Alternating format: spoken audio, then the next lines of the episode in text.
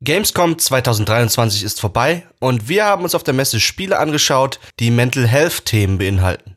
Welche das sind und wie wir aus Expertensicht deren Umsetzung bewerten, erfahrt ihr in dieser Folge.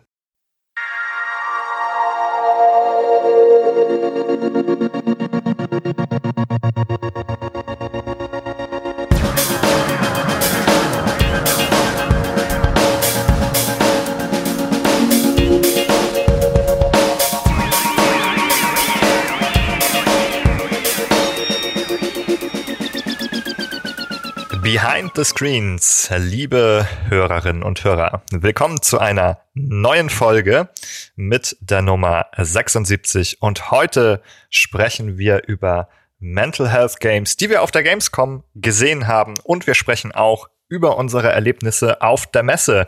Und äh, wir sind im Trio komplett. Ich begrüße zunächst die Jessica. Hallo. Hallo. Und auch den Nikolas. Hey. Hallöchen. Schön, dass wir zu dritt wieder zusammensitzen. Ich habe das Gefühl, wir haben schon ein paar Wochen nicht mehr zu dritt zusammengesessen. Also vor dem Mikro. Wir haben allerdings auf der Messe jede Menge Zeit miteinander verbracht. Wir waren insgesamt eine ganze Woche, volle sieben Tage gemeinsam in Köln. Wie sich zeigt, es sind auf der Messe total viele spannende Spiele zu Mental Health Themen gewesen. Äh, wir haben heute davon acht mitgebracht. Das ist nur eine Auswahl. Ähm, es gab noch viel, viel mehr. Wir konnten gar nicht alles anschauen. Wir werden über diese acht Spiele gemeinsam kurz äh, sprechen und sie einander vorstellen. Nicht jeder hat alles gespielt. Aber bevor wir das machen, äh, würde ich ganz gerne mit euch gemeinsam nochmal versuchen, äh, die, die Messeluft, die wir geschnuppert haben, nochmal zusammen zu durchschmecken. Wie, wie war es für euch dieses Jahr auf der Messe? Also für mich persönlich ähnlich überwältigend wie letztes Jahr. Es war meine zweite Gamescom.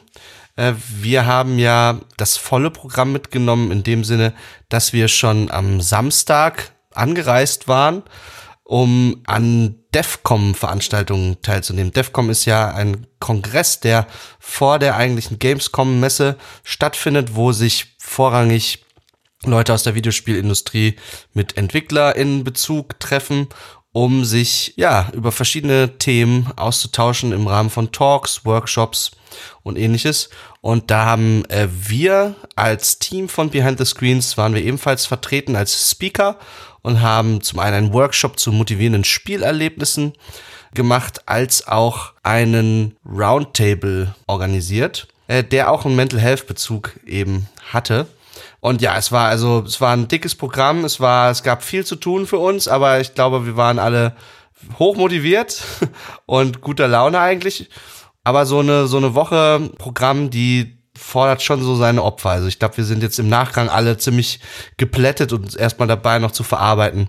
All die interessanten Menschen, die wir getroffen haben, all die äh, interessanten Begegnungen, die wir hatten und äh, auch ja letztendlich Gedankenanstöße für unser Projekt. Es ist so ein bisschen wie bei kleinen Kindern, glaube ich, äh, nach so einer Messe, weil klein, für kleine Kinder ist noch alles neu und die müssen ganz, ganz viele frische neue Sinneseindrücke verarbeiten und dann sind die im Idealfall abends total müde und äh, kippen sozusagen einfach von der Sinneswahrnehmung um und schlafen. Und zumindest ist es mir so ergangen, dass ich dann am Wochenende danach einfach durchschlafen musste.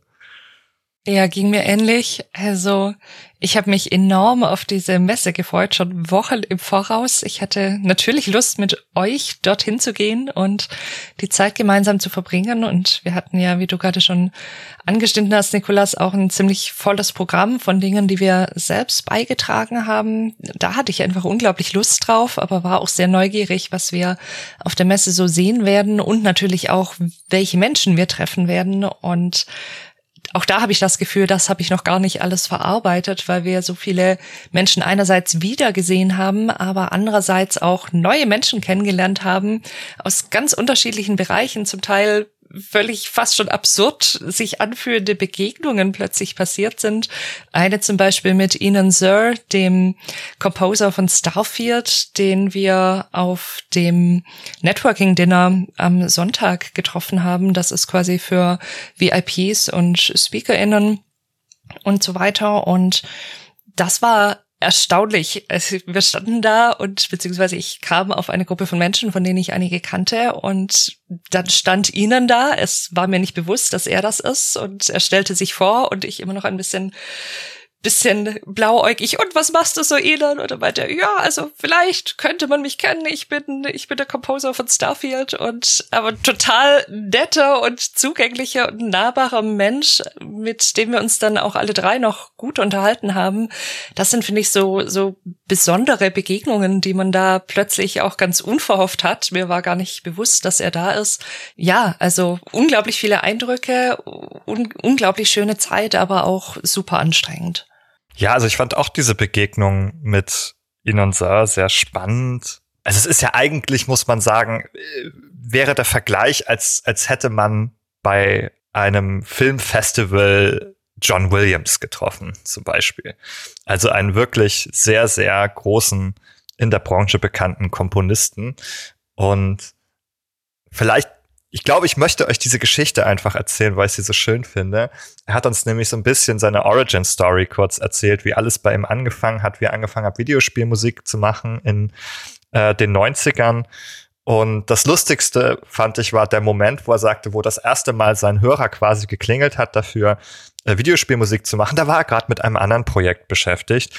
Und dieses Projekt war Power Rangers. Er war gerade dabei, den Score für die zweite Staffel von Mighty Morphin Power Rangers zu machen.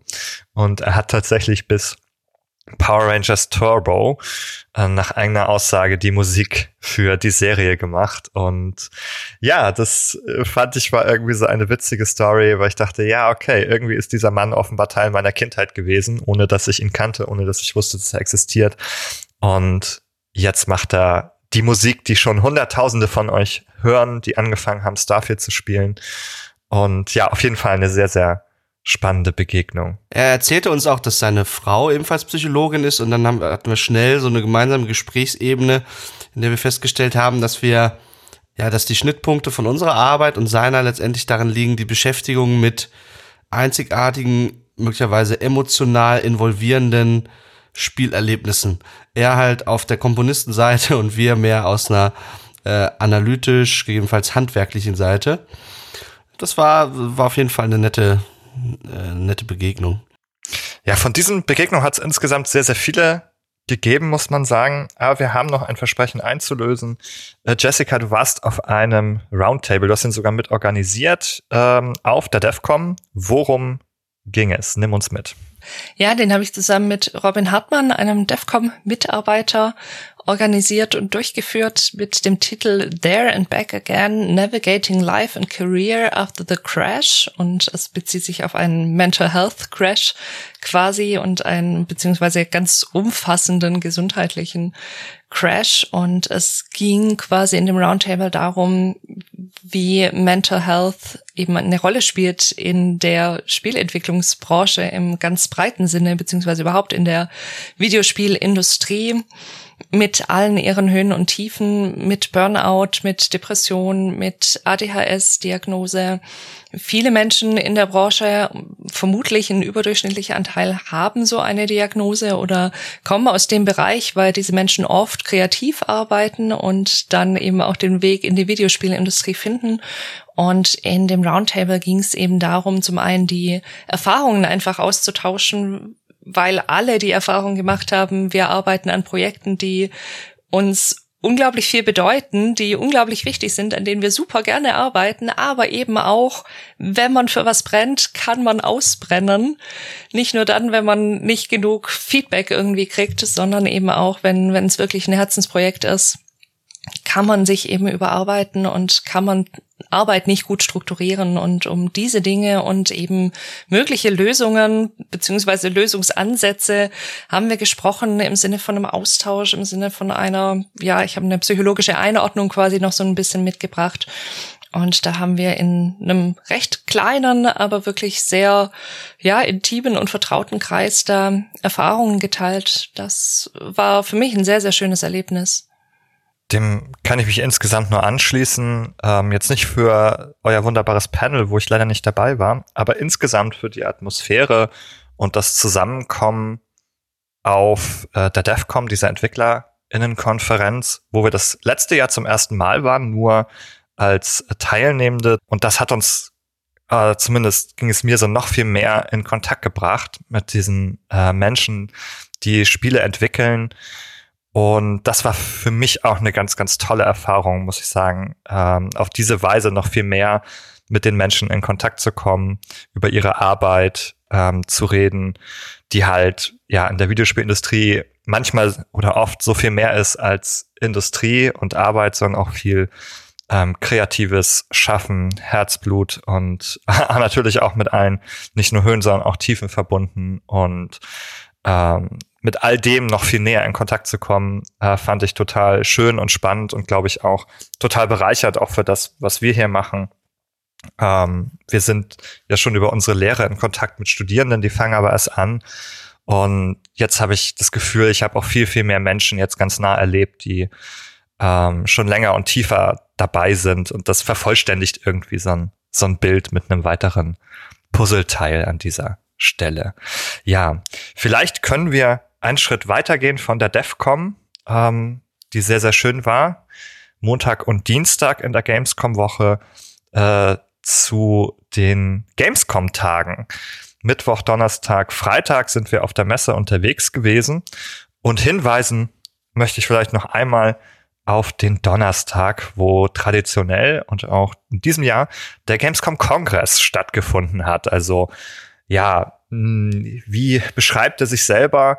Also eine Art Kongress, eine Fachkonferenz, die sich mit der gesellschaftlichen Dimension und Bedeutung von Games auseinandersetzen möchte. Und hier ist auch mitunter ein bisschen Akademia unterwegs, der ein oder andere Professor vielleicht oder die eine oder die andere Forschende ähm, oder Professorin selbstverständlich, ähm, sogar eine auf jeden Fall gesehen, die äh, Frau Pirker aus Graz, ähm, die immer wieder spannende Sachen macht, die letzten Jahre auch schon da war. Und wir sind auch da gewesen mit einem Panel und es hieß, kann man Depressionen spielen? Und das leitet auch schon so ein bisschen über zu unserem Thema. Aber ich gebe einmal äh, nochmal an dich, Jessica. Du warst ja bei mir Panelistin. Ich habe hm. dich quasi aufs Panel eingeladen als Mental Health Expertin, auch mit therapeutischer Perspektive. Ja, wie war das Panel aus deiner Perspektive? Was ähm, ist vielleicht das Wichtigste, dass wir darüber erzählen können in, in der Kürze? Draußen noch dabei.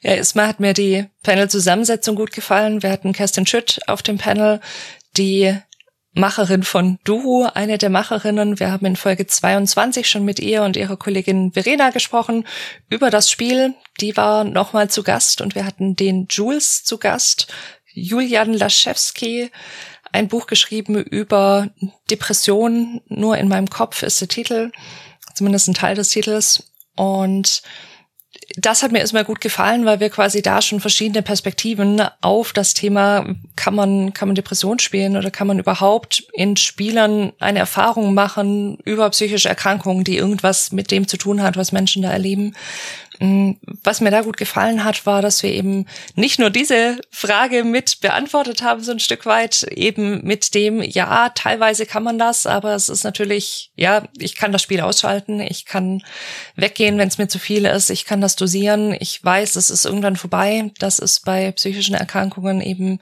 nicht der Fall. Da kann ich mir nicht aussuchen, wie ich die gestalte und wie, wie lange ich mich diese Erfahrung hingeben will.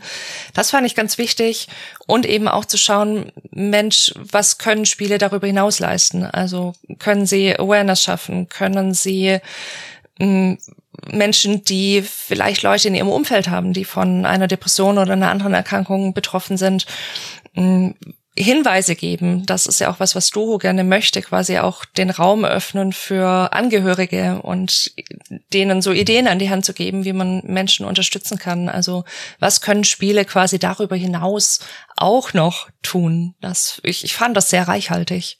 Ja, und das fand auch Markus Richter. Der hat dich gleich noch für ein Interview angefragt. Vielleicht können wir das auch noch hier verlinken. Das ist ein Radiointerview über unser Panel gewesen. Und äh, Vielleicht eine letzte Erwähnung an dieser Stelle noch dazu. Nikolas, du hast, glaube ich, sogar im Rahmen der Gamescom gleich zwei Radio-Interviews äh, gegeben. Vielleicht kannst du noch mal auf ein ganz kurzes Wort erzählen, was da die Menschen aus dem Radio eigentlich von dir wissen wollten. Äh, ja, der SWR hatte angefragt, äh, die hatten anlässlich der Gamescom, wollten die da äh, ein bisschen Programm senden und äh, da ging es äh, einmal bei SWR aktuell und dann in einem zweiten Interview für äh, SWR 3 äh, um die Frage, wo und wie in der äh, Entwicklung von Videospielen so Psychologie verwandt oder wie man das dann bisschen salopp formulieren könnte, wo psychologische Tricks verwendet werden in der Spieleentwicklung, um Spielende für diese Spiele zu begeistern, bei der Stange zu halten und so weiter. Ja, also durchaus hohe Radiopräsenz von Behind the Screens. Jessica war noch im hessischen Rundfunk ähm, vertreten. Möchtest du kurz erzählen, Jessica, was du da erzählt hast? Ja, das war ein ziemlich wilder Ritt geführt durch alle Themen, die irgendwie mit Games zu tun haben und mit Psychologie. Also es ging wirklich ganz breit von Mensch, wird, wird KI jetzt auch irgendwas am Spielen verändern, bis hin zu, wie viel Bildschirmzeit ist eigentlich okay, worauf muss ich als Eltern achten? Also ganz viel, was wir auch schon in irgendwelchen Folgen aufgegriffen haben oder Broschüren geschrieben haben, haben wir so einen kurzen Ritt in acht bis zehn Minuten knapp durch die Schnittstelle von Games und Psychologie veranstaltet. Hm. Wir werden so viel wir können äh, davon verlinken, sofern das online verfügbar ist. Und jetzt möchte ich den Werbeblock gerne auf die Spiele auf der Gamescom verschieben. Wir haben uns acht Spiele ausgesucht, über die wir heute sprechen wollen. Und es ist eigentlich von allem irgendwie was dabei. Ich glaube, wir, wir finden Themen wieder, die wir jetzt schon angerissen haben. Aber ich will gar nicht so viel vorwegnehmen. Wir machen das einfach mal so ein bisschen im, im Wechselspiel und stellen uns gegenseitig vor, was wir gespielt haben. Und da werfe ich den Ball als erstes nochmal wieder zu dir, Jessica. Was für ein Spiel hast du uns denn als erstes mitgebracht? Worum geht's? Ich habe euch zuerst We Stay Behind mitgebracht. Vielleicht ist das manche noch unter dem Titel Resort bekannt. Meines Wissens ist das lange der Titel gewesen. Ich meine mich zu erinnern, 2019 schon hm, Resort als erste Demo gesehen zu haben auf dem Play Festival. Das ist auch ein deutsches Studio, Backwoods Entertainment, kleines Team, die sich dieses Spiel ausgesucht haben, beziehungsweise die dieses Spiel gerade machen. Man könnte sagen, das ist so, so ein Mystery Adventure Mm, das mich so ein bisschen sowohl von der Grafik als auch von dem, was man anspielen kann, an Firewatch erinnert. Und es geht darum, dass eine kleine Stadt bedroht ist, von einem Kometen zerstört zu werden. Und die meisten natürlich der EinwohnerInnen diese Stadt schon verlassen haben, aber manche sind zurückgeblieben. Deswegen We Stay Behind. Und wir sind eine Journalistin, eine Person of Color, was ich auch sehr schön finde, das kurz nebenbei erwähnt. Und wir sollen quasi ein, ja, eine Reportage machen über die Menschen, die dort zurückgeblieben sind. Und das klingt jetzt erstmal, fragt man sich, wo ist denn da der Mental Health Aspekt? Ich habe mich mit einem der Entwickler unterhalten, mit dem Designer, dem, dem Menschen, der für die Art zuständig ist. Und es ist so, dass wir mit vielen dieser BewohnerInnen quasi im Spiel sprechen und die unterschiedliche Coping-Mechanismen haben, um quasi mit dem nahenden um Untergang dieses Orts umzugehen. Ich habe die Demo angespielt, beziehungsweise inzwischen auch durchgespielt. Geht so eine Dreiviertelstunde, halbe Dreiviertel etwa. Und da sind mir solche Mechanismen wie Leugnung und Verharmlosung begegnet. Also ich finde das ganze Sujet dieses Projektes schon spannend, weil durch diesen nahenden Drohnenuntergang wird natürlich sofort also für mich eine gewisse Atmosphäre hervorgerufen. Ne? Die Luft ist ein bisschen mit Spannung aufgeladen, ähnlich wie man das in der Welt der Videospiele an sehr prominenter Stelle vielleicht in The Legend of Zelda Majora's Mask vielleicht schon erlebt hat, wo also der Untergang der, äh, der Spielwelt droht und immer irgendwie im Hinterkopf präsent ist. Und auch dort findet man ja dann verschiedene Coping-Mechanismen bei den Bewohnern dieser Welt. Das finde ich echt spannend, weil es auch ein Thema ist, was natürlich über, sagen wir mal, so eine ganz eins zu eins äh, Lesung äh, der Story jetzt darüber hinaus weist auf gesellschaftliche Themen, die uns alle betreffen, wenn wir an den Klimawandel denken oder die Bedrohung durch äh, einen Atomkrieg oder ähnliches, könnte man auch sagen, äh, auch unsere reale Welt ist äh, dem Untergang nahe. Und auch hier bieten sich natürlich dann Vergleiche an zu der Frage, wie Menschen damit umgehen. Und auch dort findet man ja allerorts Leugnung und, und deswegen finde ich, ist das auch ein besonders relevantes Thema mit einem gesellschaftlichen Bezug, dass das Spiel hier versucht zu verhandeln. Ja, es ist sonderbar äh, aktuell und relevant, glaube ich, irgendwie in seinem Wesen, also in auch dieser, diesen Atmosphären, die da mitschwingen irgendwie, ist es noch ganz nett und idyllisch, aber andererseits soll es auch dem Ende zugehen. Und ja, es ist auch ein Thema der Resilienz, musste ich gerade denken. Also manche Menschen können damit besser und manche können damit schlechter umgehen. Wir arbeiten gerade an einem Beitrag zu dem Thema, deswegen muss ich den äh, Bezug gerade nochmal herstellen. Ähm, also es ist definitiv auch, ähm, ja, also Resilienz sozusagen der psychischen oder mentalen Widerstandsfähigkeit im Angesicht sozusagen solcher ähm, ja schwierigen Ereignisse und kritischen äh, Lebensphasen hier. Äh, genau, also auf jeden Fall äh, gefällt es mir auch schon allein durch diese Atmosphären, auch optisch sehr, sehr gut. Man muss noch sagen, also der, im Unterschied zu Firewatch ähm, ist es nicht ähm, in der First-Person-Perspektive, sondern eben äh, so eine etwas distanziertere Third-Person-Perspektive, aber doch die Welt, die Umgebung ähm, hat eine ganz, ganz ähnliche Anmutung und man sieht auch schon, äh, dass die, dass die Story und die Figuren hier ganz stark im Fokus stehen.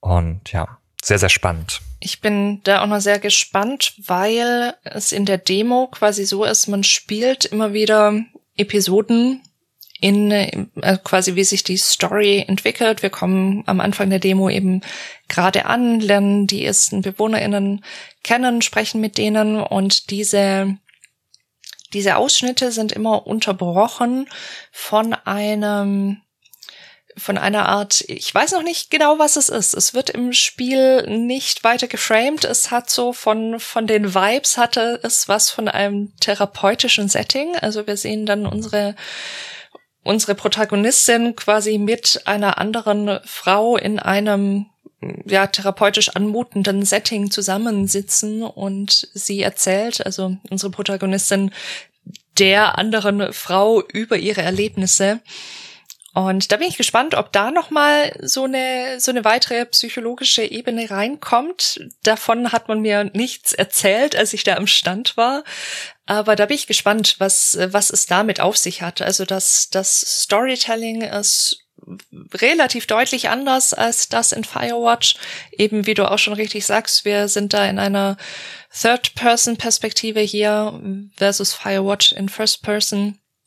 Und wir haben eben diese narrative Rahmung durch ja, durch irgendeine Metaebene, die wir, in die wir immer wieder reinspringen, bevor wir wieder zurück in die Story gehen.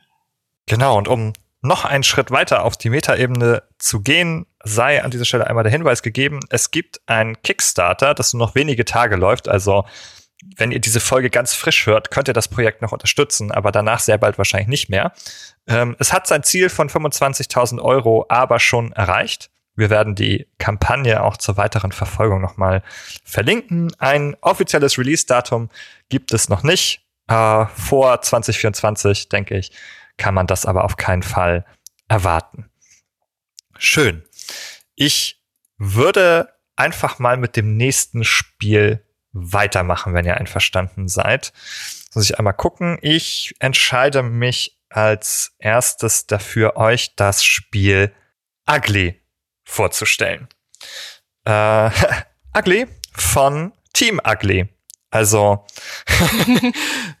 ähm, da sieht man schon, wenn das Spiel heißt wie das Studio, dann ist es oft ein Erstlingswerk.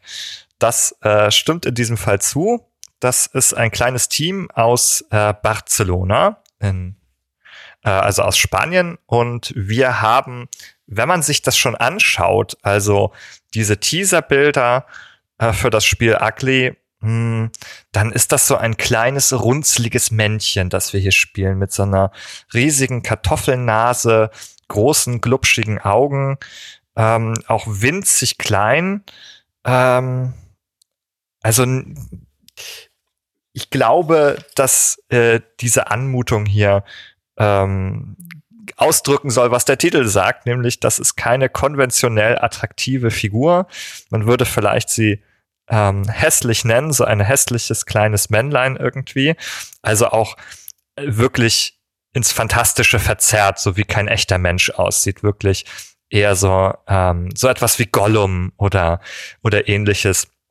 Also sehr sehr ähm, eindrückliche Figur, keine Schönheit und das ist sozusagen ähm, etwas, das dann weiter in den Hintergrund tritt. Das ist jetzt erstmal die Bühne und dann ist es vordergründig äh, ein Puzzlespiel. Ja, ich weiß schon, ich habe auch mit Entwicklern gesprochen äh, auf der Messe. Ich weiß schon, im Hintergrund dieser Geschichte steht ein Trauma und äh, offenbar im Kern ein, wie auch immer, das habe ich noch nicht rausgefunden, ein missbräuchlicher Vater dieser Figur. Und vordergründig haben wir aber ein Puzzlespiel. Und läuft sozusagen durch mysteriöse, traumartige Welten. Also wir haben es hier, glaube ich, eher so mit Innenwelten wieder zu tun. Also das ist ja etwas, was wir ganz, ganz viel sehen hier, gerade wenn es ums Psychische geht. Dann werden sozusagen Innenwelten plötzlich zu Wört, also zu, zu Räumen, die wir betreten können und die wir durchschreiten und die aber wirklich hier so ein bisschen traumartig sind. Ähm, und was das Spiel hier besonders macht, ist wirklich ein gigantischer Detailreichtum. Äh, wir haben hier äh, also unterschiedliche Level äh, oder Räume und da ist immer ganz viel los im Hintergrund. Also ob da mal irgendwelche Spinnen, Insekten oder Tiere rumlaufen. Es bewegt sich ständig etwas und es verändert sich auch mal etwas ganz subtil. Das heißt, da muss man auch total aufpassen, wenn man das mitbekommen will. Es scheint sich aber auf so einer Art symbolischen Ebene viel zu bewegen. Man muss dann viel interpretieren und zusammensetzen, was vielleicht für eine Bedeutung eigentlich dahinter stehen soll. Denn es gibt nur so ganz selten ähm, immer mal wieder so Flashbacks, also wo dann man mit Story mal abgefüttert wird. Ähm, das ist natürlich auch so ein bisschen das Spielziel, nach und nach das rauszufinden und aufzudecken. Und dann gibt's so ganz kurze Szenen irgendwie aus dem, ja, mutmaßlich aus dem Leben der Figur, die eben dieses, dieses Trauma, was dahinter steht, womöglich ähm, begründen. Und die Kernmechanik ist eigentlich, dass man als Figur, man kann so einen Spiegelpunkt setzen und wenn man ihn setzt, dann erstellt sich auf der anderen Seite dieses Punktes quasi eine Kopie der Figur, eine zweite Figur. Ähm, und dann steuert man beide gleichzeitig spiegelverkehrt zueinander. Äh, wenn man also mit der einen Figur nach links läuft, läuft die andere nach rechts äh, und so weiter. Und dann kann man auch noch Plätze damit tauschen. Also dann kann man sagen, okay, jetzt ist meine Figur auf der anderen Seite, tausche Plätze mit dieser Kopie. Und so funktioniert dann das gesamte Rätselsystem des Spiels, dass man immer wieder auf verschiedene Weisen diese Mechanik sich zunutze macht. Was ich ganz interessant fand, als ich darüber nochmal nachgedacht habe, dass ja auch ähm, dieses sich abspalten irgendwie so einer zweiten Figur hat sowas von einer dissoziativen Identität. Ähm, wenn man das nochmal symbolisch betrachtet. Also, das ist mitunter eine Traumafolge, also eine Folge von starker Traumatisierung, dass dort sozusagen so Abspaltungen stattfinden können von unterschiedlichen Persönlichkeiten, Persönlichkeitsanteilen in einer Person, die dann ja wie innerhalb einer Person unterschiedliche Menschen oder Charaktere sich verhalten und manchmal miteinander oder gegeneinander arbeiten oder auch nichts voneinander wissen tatsächlich. Also was man vielleicht früher so umgangssprachlich als gespaltene Persönlichkeit oder sowas bezeichnet hätte, das nennt sich ähm, dissoziative Identitäts- oder ähm, dissoziative Persönlichkeitsstörung. Bin mir gerade nicht sicher, wie es im ICD aufgeschlüsselt ist. Identität. Äh, Identität, Dankeschön. Dissoziative Identität, genau. Und das habe ich sozusagen nochmal symbolisch eigentlich verstanden. Also man kann da was abspalten von sich und man kann auch Plätze damit tauschen. Also ich wäre gerne woanders, ich wäre gerne ein anderer Mensch an einem anderen Ort. Ähm, ja, das passt für mich irgendwie zusammen. auch wenn mir das jetzt so keiner erzählt hat, macht das irgendwie Sinn für mich in diesem Spiel. Ich meine, das Team heißt Team Ugly, das Spiel heißt Ugly. Die Spielfigur entspricht nicht den gängigen Schönheitsidealen. Und dann haben wir so eine Spiegelmechanik drin. Und ich glaube, das ist ja gerade zentral für Menschen, die zum Beispiel unter ihrem Äußeren leiden, dass quasi der Spiegel der größte Feind ist, weil es sie mit ihrem vermeintlichen Makel konfrontiert. Und ich denke, das ist vielleicht dort auch so eine Metaebene, die da mitschwingt. Ähm, ja.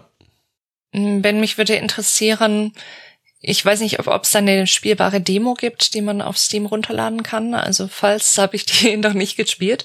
Mm, ist irgendwie gerahmt, warum wir uns in diesem, in dieser Puzzle-Welt befinden? Also gibt, gibt es eine Rahmenhandlung dieses Spiels oder sind wir quasi im ersten Level und müssen uns halt irgendwie zurechtfinden?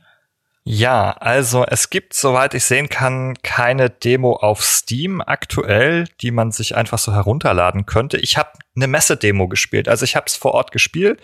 Ähm, das war schon äh, also sehr fertig, aber ich habe es jetzt nicht direkt sozusagen vom Intro aus gespielt, muss ich dazu sagen. Das heißt, ich kenne diese Rahmung leider nicht so genau. Ähm, aber wir müssen alle nicht so schrecklich lange darauf warten, wenn wir das herausfinden wollen. Das Spiel erscheint nämlich schon am 14. September und soll eben hier auf dem PC über Steam erscheinen, äh, aber auch auf der Nintendo Switch verfügbar sein. Ja, spannend. Also das Konzept finde ich sehr interessant, auch, auch die Mechanik. Ja, also man hat das klar schon, schon mal irgendwo gesehen mit solchen spiegelbildlichen Geschichten, aber ich finde das schön, dass man selber quasi den Spiegel setzen kann. Das habe ich bisher, glaube ich, noch nicht gesehen. Mm. Es, es sieht, sieht interessant aus und ja, es sieht aber auch tatsächlich so aus, als ob da sehr, sehr viel auf dem Bildschirm ist. Also Mhm. Man hat, man hat viel, was die Aufmerksamkeit auf sich zieht. Und ich kann mir vorstellen, dass das schon, schon auch mentally ein bisschen draining ist, so auf Dauer. Und also, das wäre spannend, wenn wir da mal eine Folge drüber machen würden. Warum machen sie das? Also, das finde ich auch total spannend. Ich glaube, dass für viele Spiele, die wir heute besprechen, gilt, es könnte sehr gut sein, dass die hier nochmal auftauchen, dass wir uns diese Spiele nochmal ganz detailliert vornehmen, wenn sie rauskommen, nochmal im Detail drüber sprechen. Hier steckt definitiv ganz, ganz viel drin, auch symbolisch. Mir ist gerade noch, als dieser Trailer hier vor meiner Nase auf Steam durchlief, nochmal eine Szene aufgefallen, die ich vergessen hatte. Nämlich ist es so, wenn man ähm, sich in einem Rätsel verrannt hat und vielleicht nicht mehr rauskommt und das neu starten möchte, ja, dann ähm, ist es, also das ist vielleicht auch ein bisschen kritisch zu sehen, hat es so eine Anmutung davon, dass sich diese Figur da selber suizidieren kann und dann zurückgesetzt wird.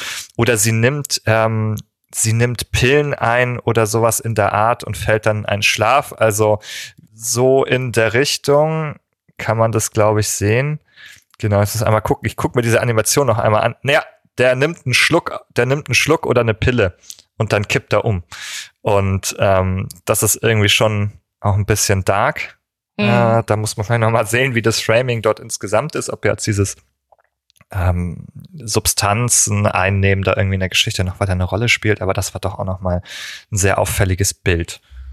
Warum du das Wort kritisch an der Stelle verwendet hast, kann man vielleicht nochmal kurz ausbuchstabieren. Wenn das Spiel anhand seiner Mechaniken die Botschaft vermittelt, dass äh, Suizid oder sich selbst Gewalt anzutun ein funktionaler Lösungsweg sein kann für die Probleme, die einem das Spiel bietet, dann ist diese Nachricht jetzt für uns aus ethisch-psychologischer Sicht problematisch und deswegen mithin sich äh, müsste man sich dieses kritisch anschauen, wie das geframed wird, genau wie du schon sagtest. Ja, ganz genau da ähm, können wir auf jeden Fall noch mal reinschauen. Wie gesagt, ähm, von heute ist erscheint es etwa in äh, zwei Wochen und ich habe mir zumindest fest vorgenommen, da nochmal intensiver reinzuschauen. Die Rätsel sind knackig, aber dieser ganze Hintergrund, den finde ich doch ziemlich spannend. Also ihr da draußen, 14. September 2023, PC und Switch. Hm. Jessica, wo machen wir weiter? Mit Miss Given. Nochmal ein Spiel aus einer deutschen Schmiede. Symmetry Break heißt das Studio. Das ist ein 2D Sci-Fi Adventure, könnte man sagen. Und das hat die Prämisse, dass wir eine dass unsere Protagonistin, auch wieder eine Frau, mh, an einer nicht näher bezeichneten mh, ja, Sozialphobie oder irgendeiner Form von Angststörung, die in diese Richtung geht, leidet. Steam sagt Adventure about the lump in your throat and how difficult it can be to say certain things. Das fand ich sehr interessant, hat mich neugierig gemacht, deswegen bin ich da vorbeigegangen. Also wir sind quasi in so einer Zukunftswelt, in der wir gestrandet sind als Protagonistin mit unserem Raumschiff in, in einer, auf einem Planeten und lernen da Menschen kennen. Und dass sie diese Angststörung hat, ist quasi wird meines Wissens nicht näher so erklärt, sondern das ist einfach so und das ist ein Spiel, in das eine normale Story hat, sag ich mal, die erstmal nichts damit zu tun hat, sondern das passiert hier auch in den Mechaniken. Und zwar ist es so, das hat auch ein Dialogsystem. Wir sprechen also mit anderen Figuren und wir haben so einen Kreis, könnte man sagen, über dem Kopf, der quasi den, den Durchmesser des Halses beziehungsweise der Kehle irgendwie darstellen soll. Und man kriegt nicht immer alles raus, was man rauskriegen möchte, was man eigentlich sagen möchte. Und die Dialogoptionen, die wir zur Verfügung haben, die haben ja auch Kreise beziehungsweise so, so ausgemalte Kreise in bestimmten Größen. Und unser Throat quasi, der hat so eine Öffnung in diesem Kreis und je nachdem, wie nahe wir einer Person stehen, können wir eben kleinere, also Dialogoptionen mit kleineren oder mit größeren Kreisen auswählen, die dann in unseren Throat reinpassen und dann quasi gesagt werden können oder eben auch nicht. Also wenn was, was uns zu nahe ist, vielleicht, was wir eigentlich gerne sagen würden, aber was wir uns nicht trauen, beziehungsweise unsere Figur sich nicht traut zu sagen, dann passt eben dieser Kreis nicht in den anderen Kreis, beziehungsweise in die Öffnung des Kreises rein und können wir diese Dialogoption eben nicht auswählen, sondern müssen erst Vertrauen aufbauen. Und das fand ich ganz spannend, weil ich so eine Mechanik noch nicht gesehen habe. Mm, also diese Darstellung des, des, des Klosters quasi im Hals hat, hat mir gut gefallen. Also die sind noch relativ am Anfang, so wie ich das verstanden habe, und gerade auch noch so im Prozess der Auseinandersetzung, wie stellt man das denn besonders ja gut und, und ethisch korrekt und inhaltlich eben auch korrekt dar. Aber was ich gesehen habe, fand ich auf jeden Fall sehr interessant. Ja, also ich kann nur empfehlen, das sozusagen einmal sich anzuschauen, also da nochmal auf die Steam-Seite zu gehen oder es zu googeln. Äh, dann sieht man nämlich auf den Screenshots, wie das funktioniert. Und mit so ein, zwei Sätzen der Erklärung, Jessica, finde ich, ähm, ist das doch ganz eindrücklich, wie da ähm, diese äh, Punkte, also wir haben so diese Kreise, die neben den ähm, Antworten stehen. Das ist so ein bisschen wie, äh, sieht fast so ein bisschen aus, wie wenn, wenn jemand so eine ähm, Gedankenblase hat, dann ist da so eine große Blase und dann macht das so Punkt, Punkt, Punkt. Die Punkte werden dann zum Kopf immer kleiner. Ne? Und hier sieht's auch so ein bisschen aus wie diese Punkte, die dann zu der Figur führen. Die werden nicht unbedingt immer kleiner, sondern die haben einfach unterschiedliche Größen. Und dann äh, passen die da entweder durch so eine Öffnung darunter oder nicht. Und das ist total spannend, weil das erzählerisch auch interessant ist, weil du auch natürlich etwas erfährst, über die Figur, was die selber nicht aussprechen kann, aber wir sehen das ja. Wir sehen ja, was hier die Antwortoptionen sind. Das heißt, wir erfahren etwas darüber. Und ich finde diesen einen Screenshot hier äh, schon ganz toll. Ähm, da wird die Figur offenbar verwechselt mit einer anderen. Und dann ist eine Option zu sagen, nein, ich bin es nicht. Aber die, diese Kugel ist viel zu groß. Dieses kommt nicht über die Lippen. Also das wagt er dann nicht auszusprechen, zu sagen, nein, ich bin es nicht sondern das einzige, was ihm, was hier tatsächlich durch den Hals dann äh, hindurch passen würde, ist die Antwort, ah, es ist aber lange her. und äh, das Missverständnis wird nicht aufgeklärt und man kann sich irgendwie vorstellen, wie diese Geschichte weitergeht.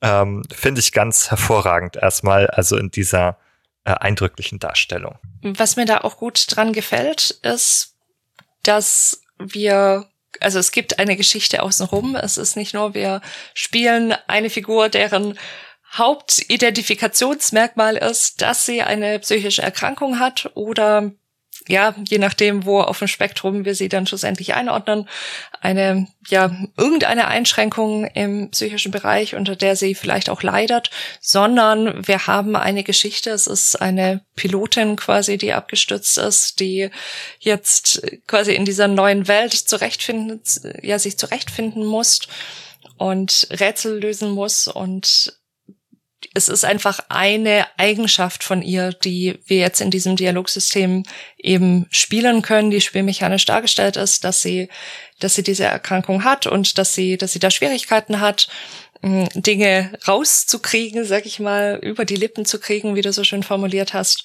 Und das ist aber eben nicht das Hauptidentifikationsmerkmal, sondern es ist eben eins von vielen. Man kann das auch anders machen, auch das ist mal legitim, aber es gefällt mir gut, dass das hier eben auch mal nicht der Fall ist. Ich finde den zentralen Gameplay-Kniff dort beim Dialogsystem deswegen auch so raffiniert, weil wir haben ja hier an anderer Stelle schon darüber gesprochen, wie, wie kann man äh, psychisches Erleben erfahrbar machen über Spiele oder so.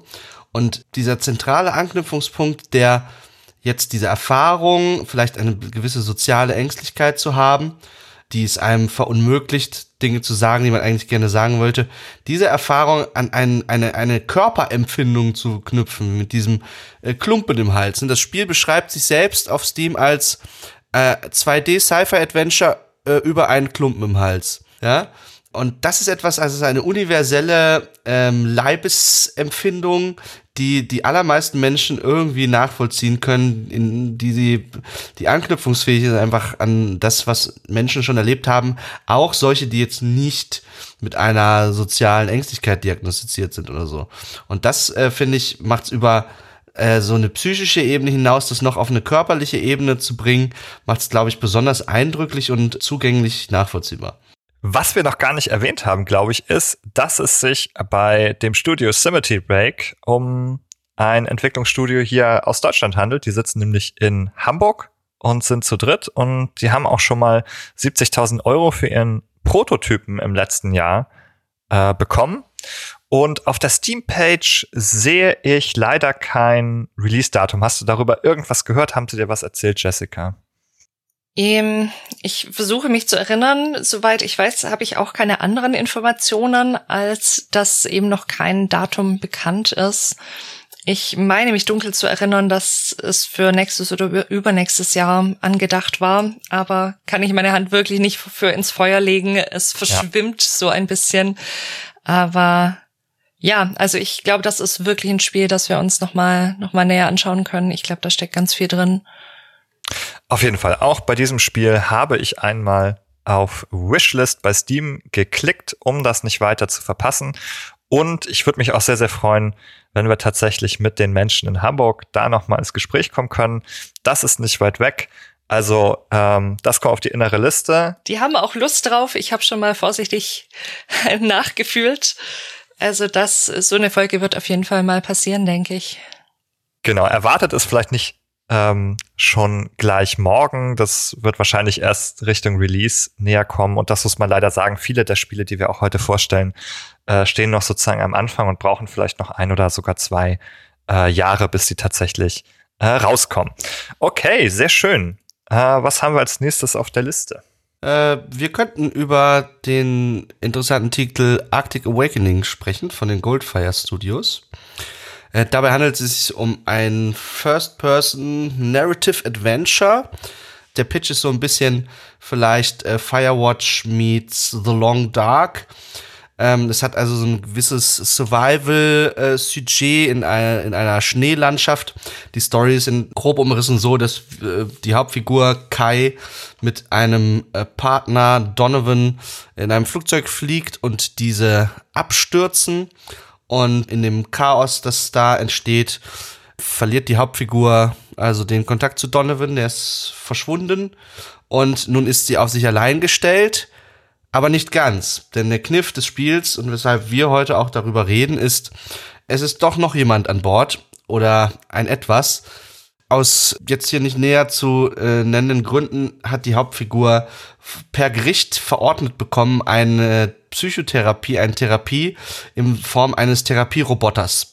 Und dieser Therapieroboter, der ist mit an Bord gewesen und der begleitet uns jetzt durch diese äh, Survival-Situation da in dieser Schneelandschaft. Und da kommt jetzt also für uns der eigentlich interessante, relevante Kniff rein, weil ähm, wir sind jetzt in einer Situation, wir sind fundamental auf uns alleine gestellt ähm, in einer weiten Schneelandschaft. Das mag möglicherweise Symbolkraft haben für die Situation, in ein Leben geworfen zu sein, in dem man selbst für sich Verantwortung übernehmen muss, wo ähm, man manchmal doch profitieren kann von äh, Hilfe und dem Gefühl, doch nicht allein zu sein und da allein durchzumüssen. Und da kommt halt dieser Therapieroboter ins Spiel, der jetzt dieses Trope des Superroboters, der uns da irgendwie den Weg freischießt oder so, unterwandert, denn äh, seine Superkraft ist ja quasi, dass er äh, so Therapie anbietet und uns immer wieder in Gespräche verwickelt, die ja, so denke ich mal, die Idee dahinter ist, also eher eine Hilfe zur Selbstermächtigung darstellen sollen. Ne? In der Auseinandersetzung mit uns selbst, in einem therapeutischen Gespräch, finden wir zu unserer eigenen Stärke, um aus dieser Spielsituation herauszukommen und uns auf die Suche nach unserem Partner Donovan zu machen. Also da hast du auch noch so einen kleinen Mystery-Aspekt drin. Äh, nach äh, Einbruch der Dämmerung äh, passieren dort auch seltsame Dinge, die es noch zu ergründen gilt. Und äh, ja, das schien mir doch echt ganz interessant zu sein, weil dort über diesen Roboter eben so eine Art Therapierepräsentation in das Spiel reinkommt und dann würde es sich lohnen, sicherlich anzuschauen, wenn das Spiel veröffentlicht ist. Es ist noch nicht äh, veröffentlicht, es gibt bislang eine Demo auf Steam. Der Release ist zwar noch für 2023 geplant, aber ja, ohne konkretes Datum bislang. Kann also möglicherweise auch noch ins nächste Jahr wandern.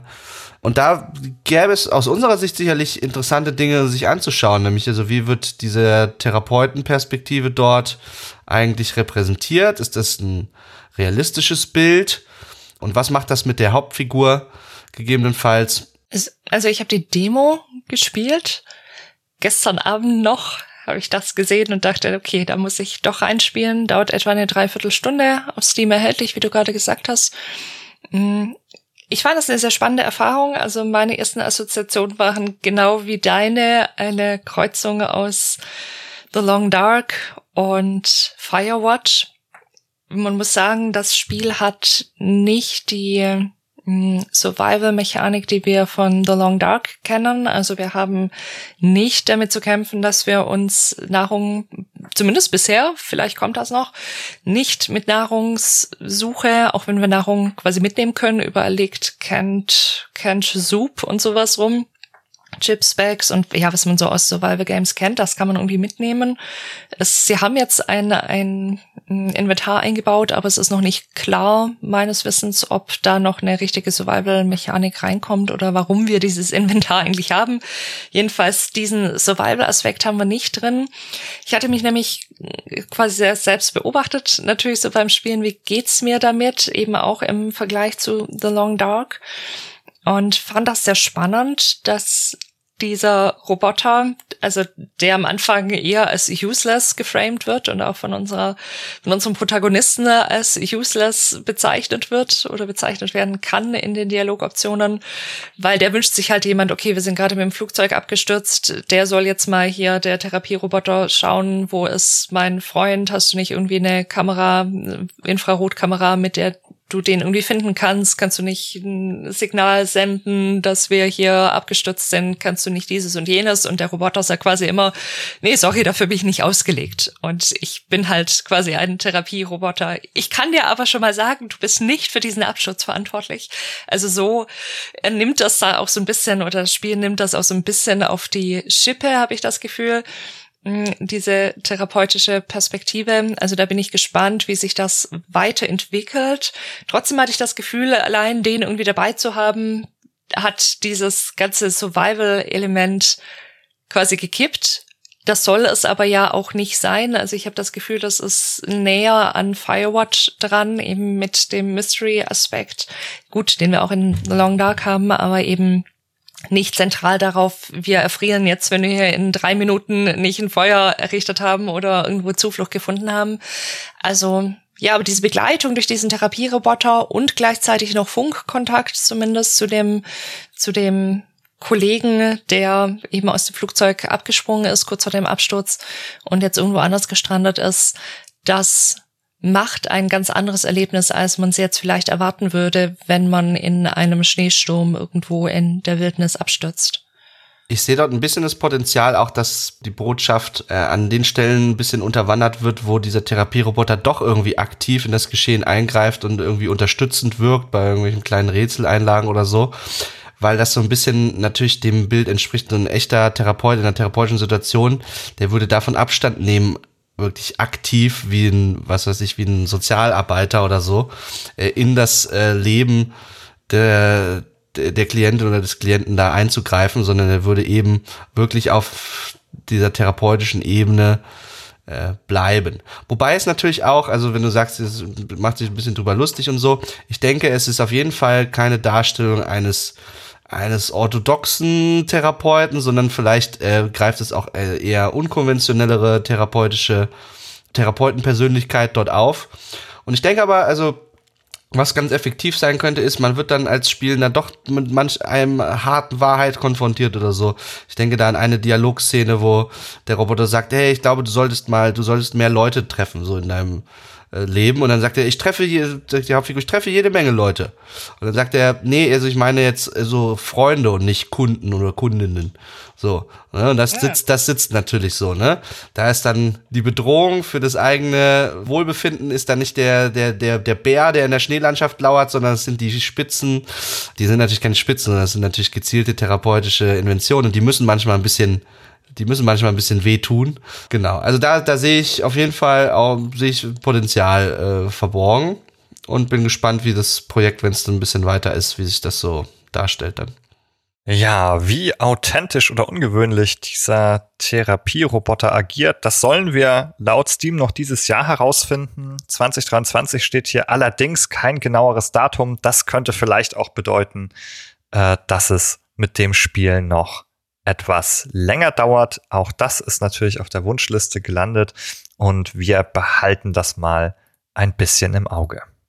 Ich habe ganz viele Spiele mitgebracht heute, deswegen mache ich einfach mal mit dem nächsten weiter. Figment 2 auch auf, auf der Indie Arena Booth vertreten gewesen. Bedtime Digital, ein dänisches Studio und Publisher, Kurze Frage, hast du den ersten gespielt? Ja. Kennst du den? Okay, ja. sehr gut. Dann mhm. kannst du uns gleich dazu zu beidem etwas erzählen. Wunderbar. Ja, kann ich sehr gerne machen. Ja, äh, Bedtime Digital ist erschienen schon vor vier Wochen oder sowas. Ich habe den zweiten Teil auch gleich gespielt, kann aber auch erst kurz was zum ersten sagen. Also beide Spiele finden quasi in der Psyche einer Person statt. Das sind zwei verschiedene Charaktere in den beiden Spielern. Und wir spielen Dusty, der quasi, ja, der Mut quasi der Innere ist und Dusty ist eben in der Seelenlandschaft dieser Menschen jeweils zu Hause und wir sind jeweils am Anfang des Spiels vor ein Problem gestellt. Im ersten haben wir mit, mit Nightmares und mit Ängsten zu kämpfen, die wir quasi im Spiel besiegen müssen, die wir verstehen müssen und dann besiegen müssen, während wir uns eben durch solche, ja, sehr surrealen Landschaften bewegen, die aber auch, finde ich, sehr, sehr reizend gezeichnet sind. Also mich hat das sehr gefreut. Es ist viel Musik dabei. Es hat manchmal so, so kleine Musical-Einladen, dass dann die Gegner zum Beispiel irgendwelche Lieder singen, während wir sie in zum Teil Bullet Hell und zum Teil normalen Kämpfen irgendwie besiegen müssen. Und ja, es ist, ist sehr reizend. Wir, wir reisen quasi im Lauf des Spiels jeweils so durch den Verstand. Wir kommen quasi im Großhirn an, wir kommen irgendwie in, in der Zentrale an, in der Gedanken sortiert werden und eingeordnet werden, ob die sinnvoll sind oder nicht. Und alle Areale sind quasi verschieden gestaltet und haben sowas ganz spielerisch Leichtes. Der erste Teil hm, hat mir ganz gut gefallen, war mir aber persönlich ein bisschen zu lang. Es wurde mit der Zeit ein bisschen repetitiv, aber die Story dahinter, um die es geht, die ich jetzt natürlich nicht spoilern werde für die Menschen, die das noch spielen möchten, die hat mir gut gefallen. Und jetzt im zweiten Teil sind wir quasi in einer anderen Person, in einer, einem anderen Verstand. Und diese Person hat auch mit, ja, mit, mit einem Wesen zu kämpfen, das quasi Unheil anrichtet und, und, ja, den, den Verstand quasi außer Gefecht setzt, mehr oder weniger, und die Person eben nicht mehr gut in, in ihrem Leben funktioniert. Also wir wechseln quasi, es gibt immer so kurze Einblendungen der Person in ihrem realen Leben, hat eine Familie und arbeitet ganz, ganz viel, um irgendwie den Wohlstand zu erreichen und das Haus kaufen zu können und vernachlässigt aber ganz stark die Familie. Und dann kommt jetzt kommt eben so ein innerer Konflikt, der gelöst werden muss. Und vieles, was man am ersten Teil noch so kritisieren konnte, dass vielleicht die Haut drauf Methode ja auch nicht immer die richtige ist. Also vielleicht muss man nicht alles, was im Verstand ist und was da, was da quasi ein Alarmsignal sendet, vielleicht muss man da nicht alles immer kaputt machen und, und besiegen, sondern vielleicht gibt es da auch noch andere Möglichkeiten. All diese Dinge wurden jetzt im zweiten Teil eben narrativ auch nochmal aufgegriffen und ja, es ist ein sehr abwechslungsreiches Spiel. Ich finde, man kann das gut auch als Familie spielen. Ich glaube, Kinder haben da Spaß dran, weil es bunt ist und die müssen ja noch nicht alle symbolischen Ebenen und so verstehen. Und man hat eben als Erwachsener aber doch so diese zweite Ebene zum Mitdenken. Also ist auch ein Thema, das mich durchaus auch beschäftigt, weil ich auch sehr gerne auch arbeite, aber vielleicht manchmal auch Dinge, andere, die dadurch wichtig sind, etwas unter den Tisch fallen lasse. Von daher war mir das Thema auch sehr nahe und dachte ich mir, ja, auch als Erwachsene können wir da viel draus mitnehmen und ja, hat für mich ein bisschen weniger kindlichen Anstrich gehabt als der erste Teil. Mir hat er sehr gut gefallen. Ja, sehr schön. Und wie ich hier nochmal sehe, ist das Spiel äh, bereits erhältlich. Das heißt, ihr könnt jetzt schon auf die Steam-Seite gehen, und euch das Spiel in den Warenkorb tun und im Grunde kaufen und gleich losspielen. Vielleicht, äh, wenn es dir so gut gefallen hat, ist, ist das auch, nochmal ein Spiel sehr guter Hinweis. Ähm, PC Game Pass oder Xbox Game Pass oder beides. Weißt du das schon? Ich habe es im PC Game Pass gespielt, ja, aber okay. es ist dann sicher auch im, im für die Konsole. Ah, das ist nicht immer automatisch so, das wäre vielleicht noch mal zu prüfen, ja. aber ich glaube, die, die Menschen am PC sind hier gut abgesichert. Äh, sie können es auf jeden Fall über ähm, Xbox, also über den Game Pass auf mhm. dem PC bekommen und über Steam. Ah, ist ein Adventure, habe ich glaube ich gar nicht dazu gesagt, ein Action-Adventure. und was man auch noch erwähnen darf, es hat ähm, so einen lokalen Koop-Modus. Man kann oh ja. das äh, auch mit einer weiteren Person gemeinsam zusammenspielen. Äh, online offenbar nicht, aber zumindest auf dem heimischen Sofa. Mal schauen, ob uns das Spiel hier auch noch einmal wieder begegnet. Ich tue es auf meine Wunschliste auf jeden Fall, um das für mich im Blick zu behalten. Was wir auf jeden Fall auch im Blick behalten sollten, ist das Spiel Constance. Und zwar ist Constance auch wieder ein Spiel, das in Deutschland entwickelt wird.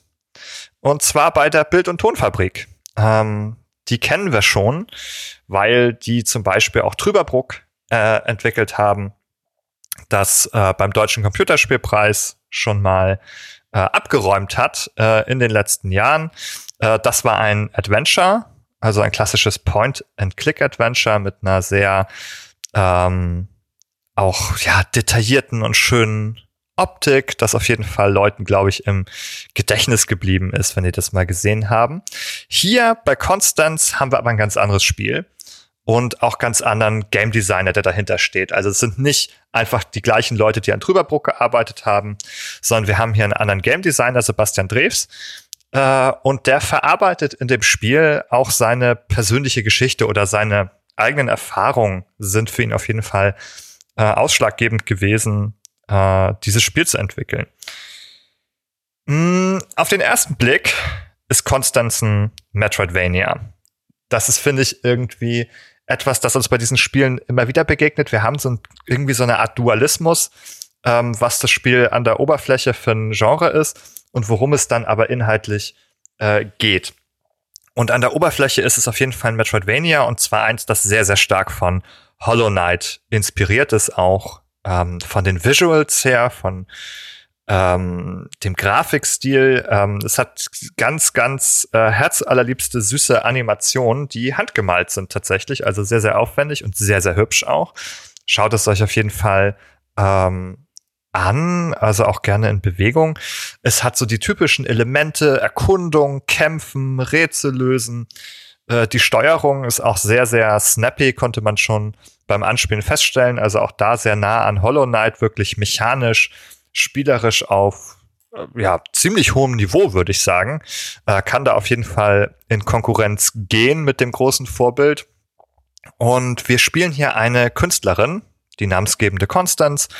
Und wenn man sich das Spiel anschaut, das erste, was man eigentlich sieht, äh, oder auf dem Coverbild ist diese Figur mit so langem lila Haar und äh, so einem riesigen Pinsel, der ähm, auch so einen äh, lilanen Farbschweif noch hinter sich herzieht. Also diese, äh, das glaube ich sozusagen, also als Key Visual hier ganz, ganz zentral. Okay, und auch die Fähigkeiten der Figur ähm, sind dann um dieses Malen und Pinseln herum so ein bisschen aufgebaut. Und jetzt kommt aber die nächste Ebene, worum es eigentlich noch geht in dem Spiel. Die Ebene der, der Psyche, der mentalen Gesundheit. Und zwar ist es so, dass wir uns in der Innenwelt once more, ein weiteres Mal begeben wir uns in die Innenwelt der Figur und es soll äh, sechs Areale geben äh, in dem Spiel. Das kennt man ja auch von Metroidvanias. Das sind so unterschiedliche Biome, so das, das Dschungelbiom, das Höhlenbiom, das Eisbiom und wie auch immer. Und hier sind die angelehnt an unterschiedliche Aspekte mentaler Gesundheit, wie zum Beispiel irgendwie Depression ähm, oder andere innere Themen der Figur.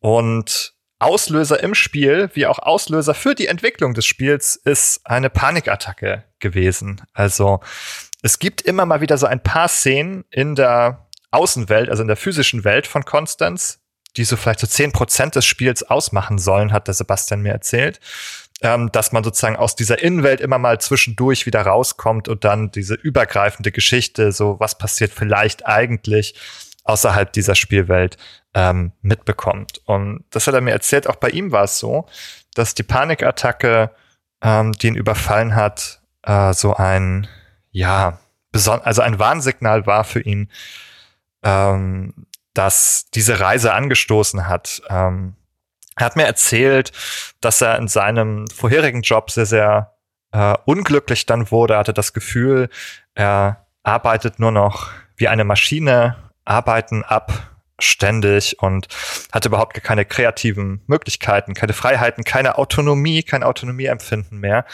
und vielleicht aber auch keine große Kompetenzerfahrung, um in den Termini hier der ähm, Self-Determination Theory zu sprechen. Also der hat sich da sehr unglücklich gefühlt. Ähm, und ein sehr deutliches Symptom davon ist dann die Panikattacke gewesen. Und er hat auch ähm, mir ein bisschen erzählt sozusagen über seinen Weg, aber dieser Weg hat ihn letztendlich dazu geführt, diese Arbeit nicht mehr weiterzumachen, so, sondern stattdessen dieses Erleben seiner Erfahrung in einem eigenen Spiel zu verarbeiten, äh, in Constance. Und das ist der Punkt, äh, an dem wir stehen. Und es soll eben auch darum gehen, dass Spielerinnen die eigenen Ängste, die äh, konfrontieren, mentale Blockaden irgendwie lösen und vor allem auch für das, wie es ihnen selbst geht, so eine Akzeptanz entwickeln sollen. Und ähm, er hat eine Sache vorweggenommen, sozusagen vom Ende des Spiels, die, glaube ich, ich weiß nicht, ob man sie als Spoiler bewerten sollte, aber ich finde sie total wichtig. Deswegen möchte ich das schon mal weiter erzählen, was er mir dazu gesagt hat. Er hat mir gesagt, das Ende ist nicht, die Figur ähm, ist geheilt, lebt glücklich an ihr Lebensende und alles ist perfekt. Ja, also kein Hollywood-Ende, sondern dass die Auflösung, die er ähm, anstreben möchte für sein Spiel, ist, am Ende dieser Reise ist die Figur bereit, Hilfe anzunehmen. Ist die Figur an einem Punkt, wo sie sagt, ja, ich, ähm, ich brauche vielleicht Hilfe, ich brauche vielleicht etwas und ich bin auch bereit, mir das zu suchen oder das anzunehmen. Und das fand ich jetzt auch so eine ganz, ja, starke Message für sein Spiel, weil es jetzt auch dieses Thema ähm, der mentalen Gesundheit nicht verkürzt, nicht in dem Sinne nicht zu einfach macht, indem es einem eine einfache Lösung am Ende präsentiert, die in der Realität meistens ähm, nicht so einfach ist. Aber dass es trotzdem auch hoffnungsvoll ist, dass es sagt, es gibt hier, ähm, na, es gibt ein Weiter, es ist, ähm, man kann irgendwie to terms kommen sozusagen. Also man kann es akzeptieren, was ähm, vielleicht ein Problem ist oder was man braucht und dann auch anfangen entsprechend ähm, ja zu handeln, darauf zu reagieren, sich eben zum Beispiel Hilfe zu suchen, vielleicht therapeutische Hilfe oder ähnliches. Ja, auch in Konstanz habe ich reingespielt. Die Demo habe ich aber nicht beendet. Ich finde das sehr schön, was du erzählst, weil mir ging so, ich habe das Spiel angefangen und hatte auch sofort die Assoziation Hollow Knight, also auch von dem, wie die Level aufgebaut sind und so, mit einem Schuss Ori and the Will of the Wisps und einem Schuss Celeste von der Levelgestaltung und von den Spielmechaniken, die wir haben, wo ich so das Gefühl hatte, ach Mensch, schade, also es sieht wunderschön aus, da, da bin ich ganz bei euch und die Mechaniken funktionieren auch ganz gut. Aber ich hatte, mein erster Eindruck war so ein, ach wie schade, da ist gar nichts eigenes drin. Also das ist irgendwie ganz viel von, von, von anderen Spielen, zwar gute Elemente rausgesucht, keine Frage, aber für mich hatte noch so das, das, das Einzigartige gefehlt. Aber was du, was du beschreibst über das, worum es dann schlussendlich gehen soll, hm, das ist dann für mich die Ebene, die das vielleicht auch wieder wieder wettmacht, sag ich mal. Also es hat mir Spaß gemacht, die Demo zu spielen. Nicht nicht falsch verstehen, das hat funktioniert, aber bei den anderen Spielen hatte ich eben ja bei den Originalen dieses, ah, okay, das ist, das ist was auf die Art Neues. Und das fehlt mir bisher, Fragezeichen, noch bei Konstanz. Hm, aber mir gefällt sehr dieser, dieser Aspekt.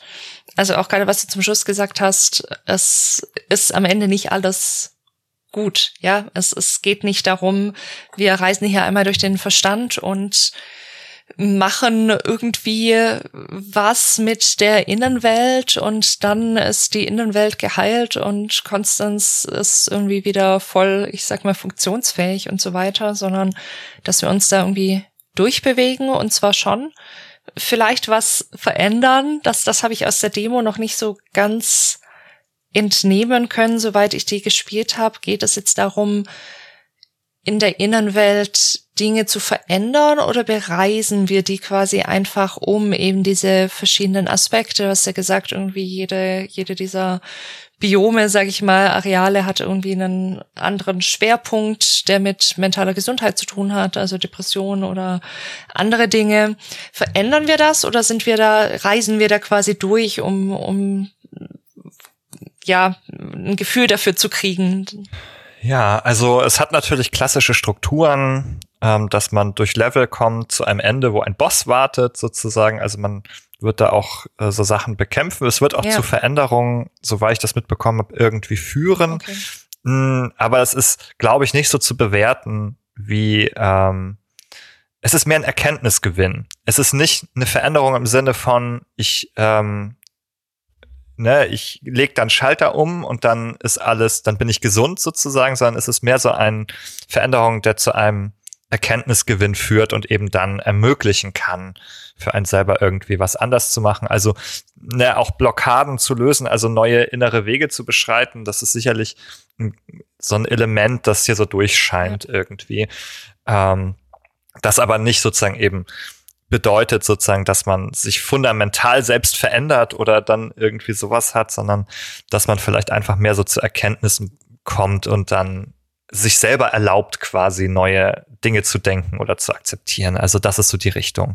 Gefällt mir sehr gut. Also finde ich auch besser als eben so ein, wir reisen jetzt hier einmal durch den Verstand und dann ist alles geheilt und alles fertig und wir haben einen neuen Menschen, sondern ja, dass, dass es auch erstmal so sein darf und dass man quasi im, im Rahmen dessen, was jetzt eben gerade geht, Veränderung bringt, aber es auch okay ist, wenn das nicht gleich die ganz große, große Veränderung ist.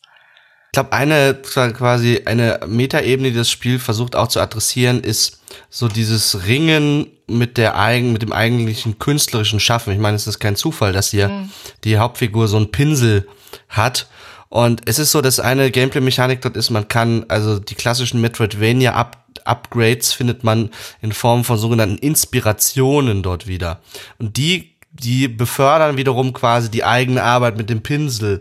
So im übertragenen Sinne geht's also auch darum, quasi, äh, wie, was ist meine eigene äh, Kunst wert und äh, wie kann die gegebenenfalls auf ein höheres Level steigen, einfach indem ich mich mit Inspiration umgebe und so weiter, was wiederum eine Art anderen Ausweg auch aus künstlerischen Krisen, die dann eng mit Mental Health Krisen verbunden sind, aufzeigt. Klingt auf jeden Fall spannend. Also ich habe hab auch Lust, das Spiel zu spielen und hoffe gleichzeitig auch noch auf noch etwas, ja, neuere und einzigartigere Elemente auf der Design-Ebene, aber auf der Story-Ebene steckt da, glaube ich, ganz viel drin.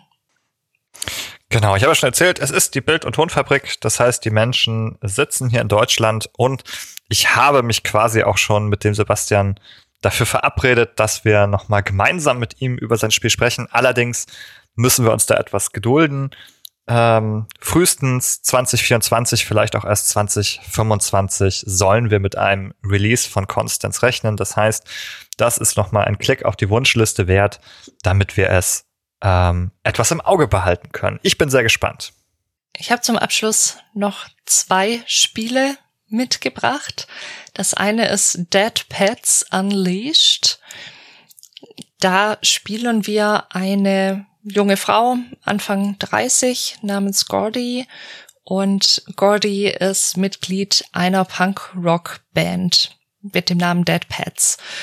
Und die wollen quasi jetzt den Durchbruch schaffen. Wir spielen in diesem Spiel Gordy eben als ja, als Hauptfigur, deren Leben wir ein Stück weit managen müssen. Also so eine Management-Geschichte könnte man sagen, mit vielen Minispielen, die da drin stecken.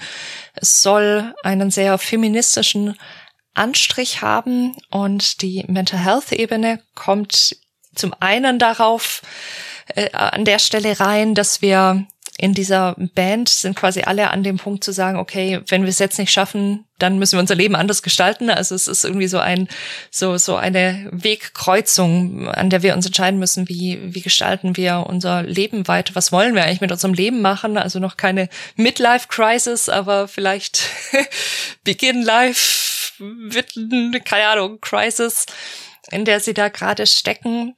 Und es geht quasi darum, auf der, auf der Mental Health Ebene, dass wir, das ist ein kleiner Spoiler, tatsächlich im zweiten Kapitel geht es darum, es sollen acht Kapitel werden insgesamt, dass wir im zweiten Kapitel einen Manager für diese Band finden müssen. Und wir finden diesen Manager auch, aber, und jetzt kommt der Spoiler, der scheint Gordy zu vergewaltigen. Und damit hat sie dann quasi über den Lauf der Geschichte zu tun. Also mit, mit der Fragestellung quasi, wie, wie geht sie mit dem Spannungsfeld um? Einerseits brauchen sie irgendwie alle den Manager für diese Band, dass, dass sie irgendwie ihr Leben so gestalten können, wie sie wollen. Andererseits ist da eben dieses schwer traumatische Erlebnis, dass sie dann wohl auch in ihrer weiteren Lebensführung eben immer wieder beeinträchtigt. Und es geht darum, quasi den, ja, dieses leben mit, mit diesen, mit diesen Extremen und mit diesen Herausforderungen zu managen. Ich finde das ganze Setting und ja, das Sujet des Spiels auch wieder super spannend. Einerseits die selbst erklärte feministische Perspektive, weil es eben auch wieder wie andere Spiele, die wir heute besprochen haben, von der individuellen Ebene der mentalen Gesundheit, des Traumas und der inneren Kämpfe nochmal wieder auf ein gesellschaftliches Thema hinausweist. Wenn wir also hier die Kämpfe dieser Hauptfigur, äh, sowohl die inneren als auch die äußeren Kämpfe, ähm, verfolgen, dann äh, ist das ja auch ein Symbol für die Kämpfe, die Frauen weltweit äh, austragen mussten und immer noch austragen müssen. Zum Beispiel in der Unterwerfung unter scheinbar übermächtige Männer, wie diese Manager-Figur hier Und da gibt's also, glaube ich, ganz viel spannendes Potenzial für eine Geschichte, die auch viel emanzipatives Potenzial einfach birgt. Also und zwar nicht nur im, im politisch-feministischen Sinne, sondern eben auch auf dieser persönlichen Mental Health-Ebene. Wie kann ich für mich die richtigen Entscheidungen treffen, um mein Leben selbstverantwortlich wirkungsvoll zu gestalten. Das ist ja eine Form der Biografiearbeit. Viele Leute kennen das. Man geht auf die 30 zu und äh, man hatte früher Träume und man stellt auf einmal fest, hoch, irgendwie sind die nicht in Erfüllung gegangen. Ich bin jetzt an einer anderen Stelle als ich mir das irgendwann ausgemalt hatte. Und das ist eine erstmal vordergründig eine sehr schmerzhafte Erfahrung. Diese Erfahrung, dass sich eben im eigenen Leben Türen hinter einem schließen, Möglichkeiten verloren gehen, sein Leben zu gestalten und damit muss man irgendwie umgehen. Man hat es gegebenenfalls vielleicht einfach nicht geschafft. Und was mache ich jetzt aus meinem Leben? So, und das, das sind auch Fragen, äh, weswegen ich jetzt und wir sicherlich alle jederzeit auch Leuten raten würden, wenn diese zu bedrängend werden und die mentale Gesundheit in, äh, beeinträchtigen, äh, wo man sich wunderbar therapeutische Hilfe suchen kann, um das aufzuarbeiten, diesen Schmerz. Und äh, ja, tolles, spannendes Thema. Der Artstyle des Spiels sagt mir auch sehr zu. Es ist offensichtlich auch viel Herzblut in die, in die musikalische, weil wir ja dieses Band-Setting haben, in die musikalische Ausgestaltung des Spiels geflossen. Also definitiv auch auf meiner Wishlist gelandet. Also tatsächlich ist es auch so, dass diese Story auf Erfahrungen der Entwicklerinnen beruht. Das scheint ein rein Female Run Studio zu sein, die in Dänemark sitzen und beschreiben sich als Making Games with Unique Stories and Fun Art Styles.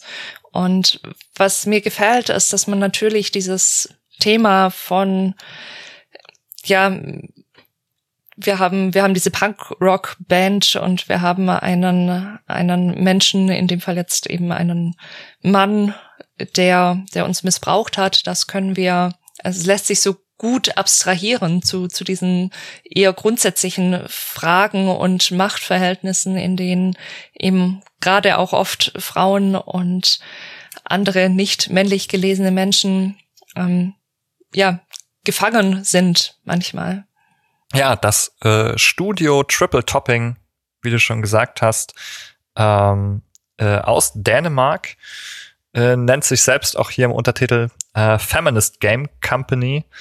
Und was man aber dazu sagen äh, kann auf jeden Fall, es sind weit überdurchschnittlich viele Frauen dort beschäftigt, gemessen am ähm, ja, Mittel der, der Games-Branche allgemein. Aber es gibt auch ein paar Männer, den Namen ah, ja. nach zu urteilen, die hier arbeiten. Also es gibt, also in dem Sinne, es sind da Männer hier nicht ausgeschlossen, aber ich glaube sozusagen eben in den, in den Führungspositionen hier die Gründerinnen, das sind eben Frauen. Deswegen glaube ich Female Run, aber nicht ausschließlich äh, Female auf jeden Fall. Das kann man vielleicht noch mal so beschreibend dazu erwähnen. Und ich glaube, Nikolas, du spürst da auch so ein bisschen so ein Vaporwave-Vibe raus, oder? Das hat irgendwie so lila. Es, es hat auf jeden Fall so eine, so eine, so eine retro-nostalgische Ästhetik, die mich ja. sehr anspricht.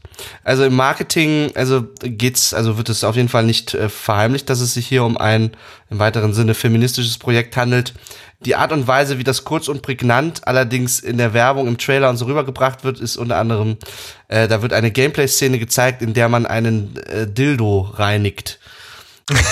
ja, als Symbol für die Emanzipation von den Männern, die man für die sexuelle Befriedigung nicht braucht. So, das ist, also ich kann das aus Marketing-Sicht verstehen, das ist ganz amüsant so, ne? Aber ich bin überzeugt davon, dass das Spiel noch mehr äh, Tiefe bereithält, um diese feministischen Themen abzuhandeln. ja. Woran ich doch mal denken muss, ähm, kennt ihr noch diese alte Disney-Serie Dark? Also diesen Teenager. Ähm, und da in dieser Serie gab es auch ganz viele so Figuren mit bunten Köpfen, die irgendwie so knallgrün oder blau waren und ähnliches. Oh ja, ähm, ja. Daran erinnert mich die Optik so ein bisschen.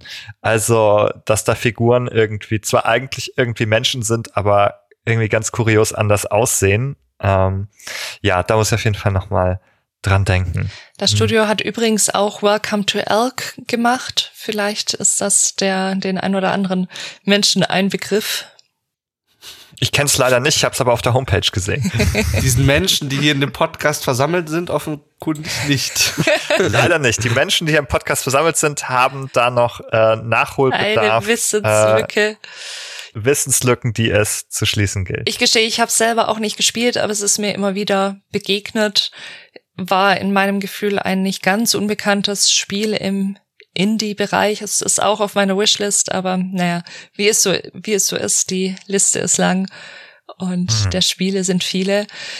Im Zuge dessen habe ich auch noch ein letztes Spiel mitgebracht, nämlich The Time I Have Left. Und das tappt auch noch mal so ein bisschen in das, worüber wir gerade gesprochen haben. Auch hier geht es, wie der Name schon erahnen lässt, eben um die Frage, was mache ich mit der Zeit, die mir zur Verfügung steht, was auch wohl ein, ein Thema des Entwicklers war, mit dem ich da gesprochen habe, die da in das Spiel eingeflossen ist. Also er ist auch quasi an dem Punkt, dass er sagt, okay, entweder ich mache jetzt ein Spiel oder ich mache überhaupt nie wieder ein Spiel und orientiere mich beruflich quasi anders. Also auch er war in so einer Weggabelung und hat sich eben überlegt, was mache ich mit meinem Leben, was mache ich mit meiner Zeit. Und das schlägt sich in dem Spiel so nieder. Wir spielen auch hier eine weiblich gelesene Figur, Ellen, wenn ich das richtig interpretiere, die in einer, ja, ich sag mal, Sci-Fi zukunftsdystopischen, keine Ahnung, Welt aufwacht in einem, ja, die, die sie nicht kennt, bei der sie auch nicht weiß, warum sie da ist und die Prämisse ist, dass sie noch sechs Stunden zu leben hat. Das ist am Anfang narrativ auch nicht geframed, wieso das so ist und wieso sie in dieser Welt ist, die ihr eben unbekannt ist. Aber sie soll das eben im Laufe dieser sechs Stunden, die ihr zur Verfügung stehen, soll sie das rausfinden. Und was nach und nach sich eben auch entwickelt ist, dass sie nicht alleine in dieser Welt ist, sondern dass vor ihr auch andere Menschen in dieser Situation, in dieser Welt waren und sie quasi sowohl aus ihrem eigenen Leben als auch aus dem Leben der anderen quasi so in einer Art Flashback so kurze, kurze Ausschnitte erfährt.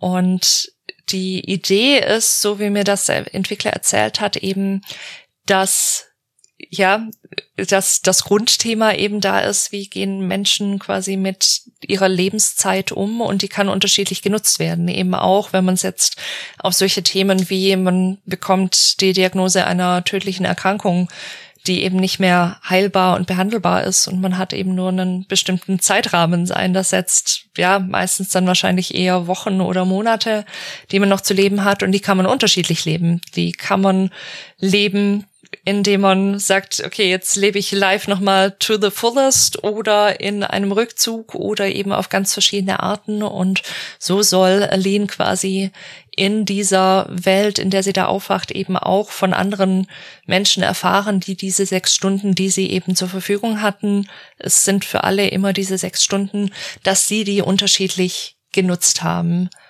Ah, sehr, sehr spannende Prämisse wieder. Also, muss doch sagen, dass wir hier sehr, sehr viele Spiele haben, die doch auch da kreativ werden. Wir haben auch ein paar, wo sagen, okay, irgendwie ganz konventionell als Spiel, aber auch ein paar Sachen, wo man sagt, hm, finde ich ja schon mal eine ganz spannende Idee überhaupt, da reinzugehen.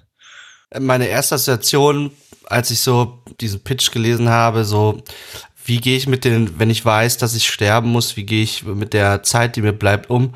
Mich an einen Film erinnert, den ich vor einiger Zeit gesehen hatte, ein französischer Film, Die Zeit, die bleibt, von François Ozon, wo eben auch dieses Thema verhandelt wird. Und ich finde da ich finde es deswegen so spannend eben, und das sichert sicherlich auch dann die Vielfalt des Spiels und des Gameplays an sich, äh, wie individuell unterschiedlich Leute eben mit einer solchen Situation umgehen. Und da gibt es dann gegebenenfalls kein Patentrezept und das ist ganz entscheidend abhängig davon, äh, von der eigenen Biografie und ist auf jeden Fall wichtig und mutig auch, finde ich, als Thema, weil wir nach wie vor in, vor allen Dingen in diesen industrialisierten westlichen Gesellschaften mit dem Thema Tod etwas zögerlich umgehen, uns am liebsten nicht damit beschäftigen wollen, das ein bisschen aus unserem Alltagsleben verbannen, äh, mit teilweise aber dann auch äh, drastischen psychischen Folgen.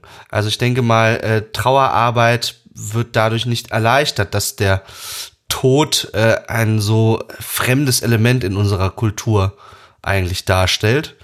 Mithin äh, würde ich das dann auch als Beitrag sehen, dieses Thema Tod in die kulturelle Auseinandersetzung mit reinzuholen, auf Videospielebene ernsthaft das Thema anzugehen, finde ich auf jeden Fall spannende und aus Mental Health Sicht wichtige Sache. Sehr, sehr guter Hinweis, Nikolas, von dir, nämlich auch quasi die, ja, über das Spielen hinaus gesellschaftliche Bedeutung, ähm, die man gerade bei diesen Themen, ähm, ja, zumindest äh, eine Chance hat, sie zu haben, äh, indem man sich damit auseinandersetzt und indem man Kulturprodukte sozusagen in die Welt bringt, die auch anderen Menschen vielleicht neue Anstöße geben können, sich damit auseinanderzusetzen. Also wir haben heute, denke ich, eine Menge Spiele ähm, uns angeschaut, ein, über eine Menge Spiele gesprochen, äh, die hier zumindest das Potenzial haben, mit ihren Themen auch eine gesellschaftliche Verantwortung zu übernehmen, eine gesellschaftliche Bedeutung ähm, über den Spielspaß hinaus zu entfalten.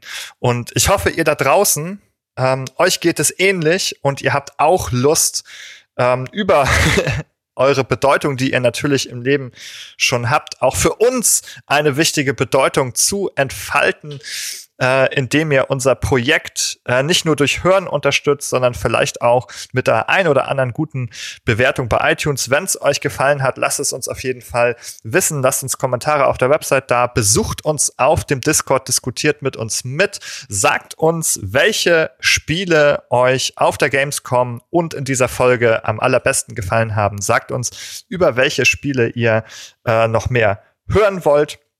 Und wenn ihr für uns eine noch größere Bedeutung entfalten wollt, äh, die eine gesellschaftliche Dimension erreichen kann, dann bitten wir euch darum, uns bei Steady zu unterstützen. Jeder Euro in dieser Kampagne hilft uns dabei, unsere Arbeit weiterzumachen, über diese Themen auch zu sprechen und wenn wir Glück haben, auch mit unserem Projekt eine kleine gesellschaftliche Bedeutung zu entfalten. Ähm, ich hoffe, jetzt habe ich uns vom Tod einmal weggebracht und auf eine äh, positive Note damit äh, enden lassen. Äh, vielen, vielen Dank fürs Zuhören. Vielen, vielen Dank ähm, an euch, Jessica und Nikolas. Ihr habt viele Spiele gesehen und gespielt und uns mitgebracht. Und an diesem Punkt auch nochmal ganz ähm, besonderen Dank an Valentina Birke, die uns ähm, im Namen äh, der Indie Arena Booth äh, ein total hilfreiches Dokument hat zukommen lassen, in dem äh, bereits äh, all diese Spiele aufgelistet wurden, die mit Mental Health Themen zu tun hatten und uns es so, so, so, so viel leichter gemacht hat, aus dieser gigantischen, tollen und bunten Auswahl auf der Gamescom die Spiele ganz gezielt zu finden, über die wir heute im Podcast gesprochen haben. Also vielen, vielen Dank äh, an dich, Valentina, und an die Indie Arena Booth. Es war ein Fest und ich freue mich nicht nur ähm, auf euer Feedback zur Folge und ähm, auf eure Kommentare auf der Seite, sondern auch auf die nächste Gamescom, auf der man den ein oder anderen, die ein oder andere hoffentlich wieder sieht. Bis dahin, ihr Lieben, und bis zum nächsten Mal.